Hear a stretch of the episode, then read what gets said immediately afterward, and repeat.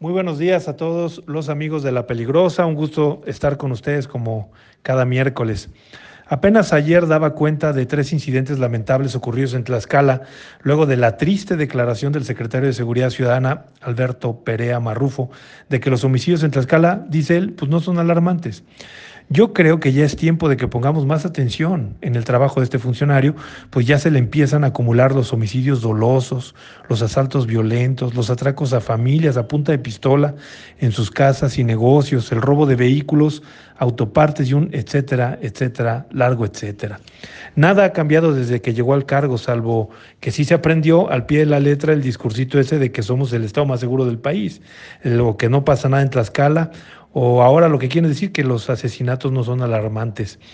Un dato que se dio a conocer ayer es el mejor ejemplo de la ineficiencia de este funcionario y sus antecesores y de todo el aparato en general de seguridad del gobierno.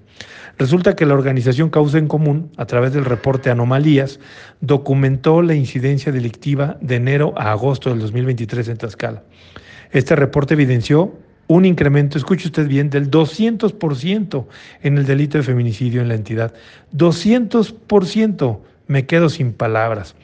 Y para cerrar el comentario, algunos ejemplos de la incidencia delictiva tan solo el martes. Hubo dos impactos de bala a un hombre que fue encontrado tirado sobre la carretera Pisaco-Guamantla, al mejor estilo del viejo oeste.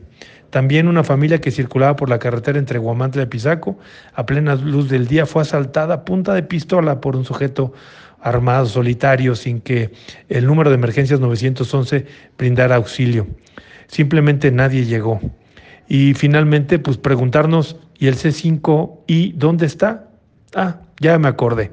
Les quitaron algunas cámaras los de la Comisión Federal de Electricidad por colgarse los postes y no pagar la luz, es decir, por estársela robando. Así las cosas en materia de seguridad, hay que estar muy atentos al trabajo de este secretario, que por cierto, tampoco es tlaxcalteca. Excelente mañana a todos. Gracias Fabián y a todo el auditorio de La Peligrosa.